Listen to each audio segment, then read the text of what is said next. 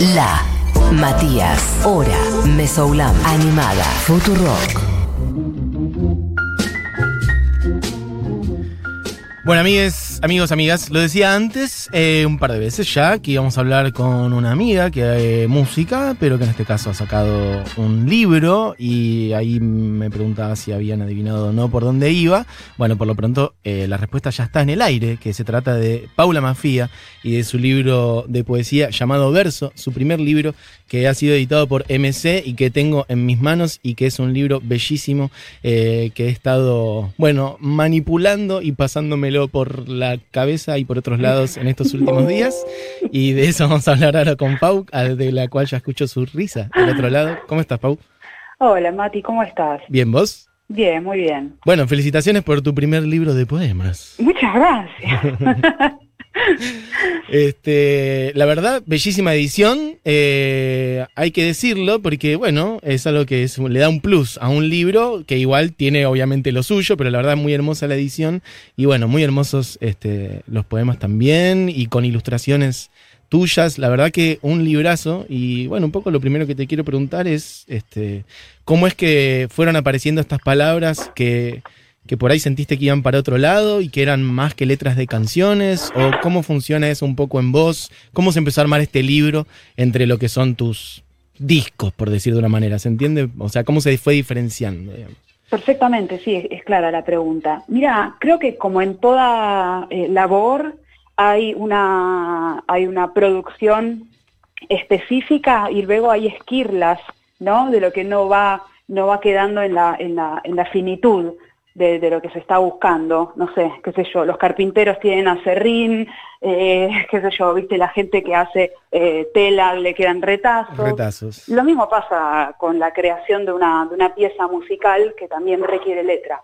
Yo cada vez que escribo un disco eh, me sumerjo en un imaginario, eh, busco palabras, busco imágenes, busco toda una, la materia prima que voy a utilizar para contar ese punto de vista en el que estoy. Después el resultado es un disco de canciones y la gente piensa quizá que las escribo, no sé, qué sé yo, como rimando letras, qué sé yo, pero, pero yo hago todo un trabajo casi como de científico. ¿Para qué? Para complacerme a mí pero históricamente siempre me han quedado este, palabras que no tenían ese formato, ya sea, eh, no sé, palabras que, me digo a mí, pequeños aforismos que, con los que se rige mi, mi vida, este, poemas que sencillamente no necesitan estar acompañados de, de, melodía, este, hay un montón de, cosas que no entran directamente en, en, mi materia musical y la realidad es que yo empecé a acercarme a la escritura y al dibujo, que es el contenido de verso, desde antes de hacer música, porque yo pude hacer música recién en el momento en que me anoté al conservatorio,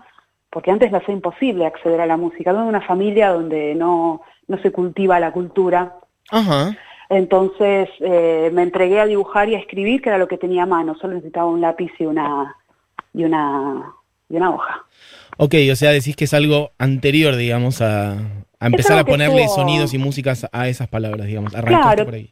Pero recién cuando empecé a hacer música empecé a entender que, la, la, música es algo que hago para satisfacer una necesidad personal, pero que después la llevo a un escenario y ahí ya genero un compromiso con, con un grupo de gente y ahí entiendo que, el arte es un acontecimiento social, ritual, político, y ahí entiendo un poco las características del arte. Yo venía escribiendo y dibujando por una cuestión caprichosa de supervivencia de la adolescencia, sabrás de qué te estoy hablando. Pero totalmente. claro que sí, supervivientes de la adolescencia. Así que, este, nada, sacar discos me enseñó eso. Entonces, volver a estas instancias tan primigenias, tan divinas, tan privadas también, este, pero ahora su pedido de la editorial, porque en realidad fue Planeta la que se acercó y me dijo, che, estuvimos viendo unas cositas que subís eh, en tus cuentas y, es lo que estamos necesitando. Perfecto. danos más. Bien. Y nada, la verdad es que es, increíble que venga una editorial a decirme qué necesitas, acá tenés un adelanto, funciona de esta manera, nos encargamos de todo. Perfecto. Nada que ver con la industria del disco. la verdad que no. Nada que ver, vos lo sabrás también. Sí, totalmente. Em, bueno, hablando de eso, igual están, por ejemplo, estoy viendo acá, por ejemplo, La Espesura, estoy viendo Córcega, como que esas están eh, con tinta roja, digamos, como dice justamente el tango. Eh, Sí. A diferencia de las otras, que, bueno, estas son, sí son marcadamente canciones, pero por ejemplo lo que te pregunto es, me acuerdo de hablar con otros, estoy pensando ahora en este mismo momento, otros músicos o músicas que han también sacado libros de texto o de poesía, justamente porque me acuerdo, por ejemplo, de hablar con Fernando Cabrera, él sacó intro en su momento, este, Ajá. y él decía que no eran poesías, que son letras de canciones, es un libro de letras de canciones. ¿Vos le das otro estatus, por ejemplo? ¿Son poemas? Son, ¿Tus letras son poemas? ¿Estos son distintos? Mm, A mí no me gusta mucho la poesía. Ok, ¿Qué querés que te diga? O sea, hay muy pocos autores y autoras que me, que me gustan y a veces siento que es algo, este, que es un género un poco canónico. Pero también eso me pasa cuando yo empiezo a entender la poesía como una especie de culto estrecho. Y en realidad para mí poesía es la facultad de, generar asociaciones ilícitas entre signos. Entonces, en ese sentido, no sé, desde tirarse a ver el cielo, a leer este, el prospecto de medicina y encontrar como palabras maravillosas en un prospecto de me- medicina, también es un acontecimiento poético. Este, como hay cosas que son musicales que no son del orden de cantar bien, por ejemplo, o de sacar una gran canción. Hay muchas cosas que son melódicas en el habla y en la actuación eh, en el pensamiento, en la manera de moverse. O sea, en ese sentido me parece que todas las personas ejercemos un poco de, de poesía y de melodicidad.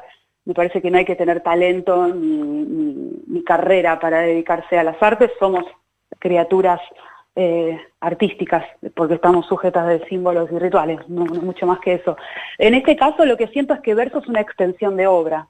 Bien. O sea, para la gente que conoce mi obra, esto es un campo más donde yo me, me muevo y para la gente que quizá no se acerca a mi estilo musical, de pronto puede entrar a mi campo imaginario este, desde otro lugar.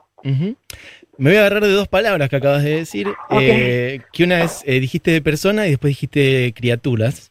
Sí. Eh, bueno, y eso es algo que aparece en tus canciones, en estos eh, poemas o en estos textos, este libro que tengo en mi mano, aparece mucho el mundo del erotismo, o sea, está muy cargado de eso. Eh. También está el mundo de lo cotidiano, tu hogar, tus cosas. Pero sobre todo, y es algo que a mí me interesa un montón, y es algo que, eso, aparece en tu música, lo hemos hablado, tu carácter OCES, ¿no? Entre otras cosas, por ejemplo. El tema de ser persona y lo animal también. Y de hecho, es algo que me gustó mucho del libro, que arranca como si fueran, qué decir, segmentos, ponele, no sé qué palabra podemos ponerle. Que está persona, placer y palabra, pero el primero es persona y al lado hay un dibujo efectivamente una de persona y de una especie de lobo o zorro encima. Entonces me interesaba pensar y preguntarte por eso, por los límites de la persona o somos también animales o qué pasa con eso. Yo creo que cualquier persona que tuvo un poco de proximidad a, eh, a otro mamífero, eh, humano o no, pero que no utiliza los recursos sociales que nosotros utilizamos, entiende que, eh, que podemos pensar que el otro ser está limitado o que también nosotros estamos limitados en nuestra comprensión. Y para mí es fundamental interactuar con animales a diario, míos o ajenos. O sea, me dan una perspectiva de vida que yo no tengo. Realmente. Una, uno tiene la capacidad de, de- de encerrarse, de ahogarse tan fácilmente en un vaso de agua y tener Sí. una perspectiva del mundo tan antropocentrista, tan chiquita, tan limitada, este, y, y- tan llena de reglas que las repetimos porque sí, porque son reglas y por lo tanto hay que repetirlas, que de pronto el contacto con, un niño, con una niña, con un animal es, muy espectacular. Sí, lo- y te preguntaba también por el lado no solamente del contacto con los animales, sino por qué decir, lo animal en nosotros, ¿no? Digamos, nosotros justamente antes hablábamos del mundo de lo simbólico, de la cultura, la razón, entre otras cosas, la ciencia, como que nosotros desarrollamos como especie una, una soberbia importante y una distancia respecto Sí. del mundo animal y bueno, somos animales, ok. Absolutamente, somos animales, somos animales que, que usamos sombrerito. Entonces nos llamamos personas. Pero a veces también digo, sin el sombrerito somos animalitos desnudos también. Con, con tecnología y con reglas, por supuesto, porque esto es inherente a nuestra especie. Sí. O sea, son, son, somos, eh, no sé, primates con, con facilidades para... para no- no- somos, somos buenos con las manos. Total. Esa es la definición para Sí. mí puede ser, eh, eh, como, eh, como era, este... Pulgar oponible, eso. Bípedo implume, creo que había dicho Aristóteles, no, Sócrates había dicho bípedo implume como definición de, de humano. Perfecto. Este, para mí somos como animales con sombrerito. Ok, me gusta. Una actualización de la definición aristotélica. Sí. Animales con sombrerito. Eh, bueno, Pau, estamos hablando con Paula Mafía, que ha sacado su primer libro de poesía, que se llama Verso, que ha salido por MC. Y bueno, Pau, te quería preguntar, ya, este, ¿qué te pasó cuando tuviste el libro en la mano? Me imagino que es por ahí algo parecido a lo que te pasó cuando tuviste tu primer disco, por ejemplo, cuando viste todas esas palabras y esas cosas que estaban dando vueltas en tu cabeza, que después pasaron a ser borradores, etcétera, que después habrán sido un mail o algo así, y después fue papel. ¿Qué tal tener el libro de poemas en la mano? Exactamente eso, pero además hay una vuelta de tuerca más, porque el A disco ver. de pronto yo lo escuché muchísimo antes de tener el disco físico en mi mano. Y la instancia la- realmente de un disco físico a esta altura es casi caprichosa. Claro. Porque digo, yo ahora en los shows vendo discos y es como, bueno, esto es un objeto arqueológico. No Sí, sé para qué te lo estás llevando, lo vas a apoyar en un lugar. Es verdad.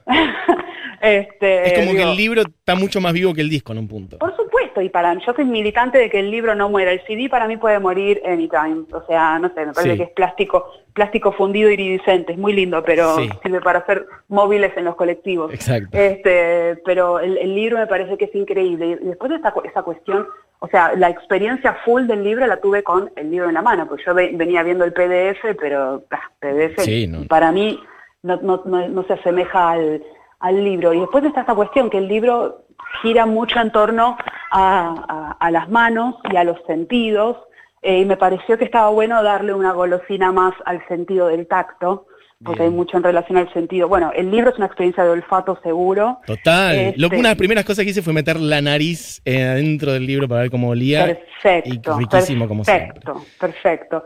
Después hay una cuestión visual do- donde hay muchos dibujos y tuvo un diseño muy lindo, pero si yo al- elogiaba las manos durante todo el libro y no le daba la mano una instancia de, de felicidad masturbatoria al tocarlo, me parecía que iba a ser, este, iba a estar inacabado. Total. Así que por eso la experiencia también física del libro, que imita esa tela del cuaderno en el que yo escribí los poemas de, de verso, porque ese cuaderno existe, y la tapa imita ese cuaderno que yo tengo. Ah, bien, Este, perfecto.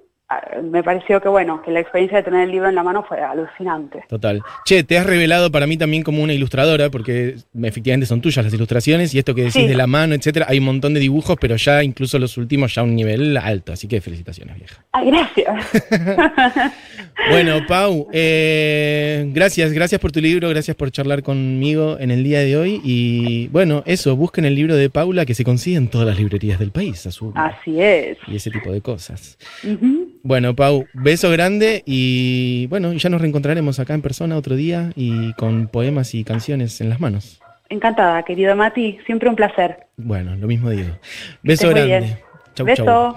Pasaba Paula Mafía, eh, ya casi cerrando esta edición de la hora animada. Eh, estábamos charlando sobre, sobre su libro Verso, que ha salido hace poquito por MC y que es un librazo, amigas, recomiendo. Y vamos a escuchar una canción de ella, casi cerrando este programa. Canción que se llama La Espesura y entra a sonar de esta manera. Y ya vueltita de correo de ese tema, andamos cerrando el programa.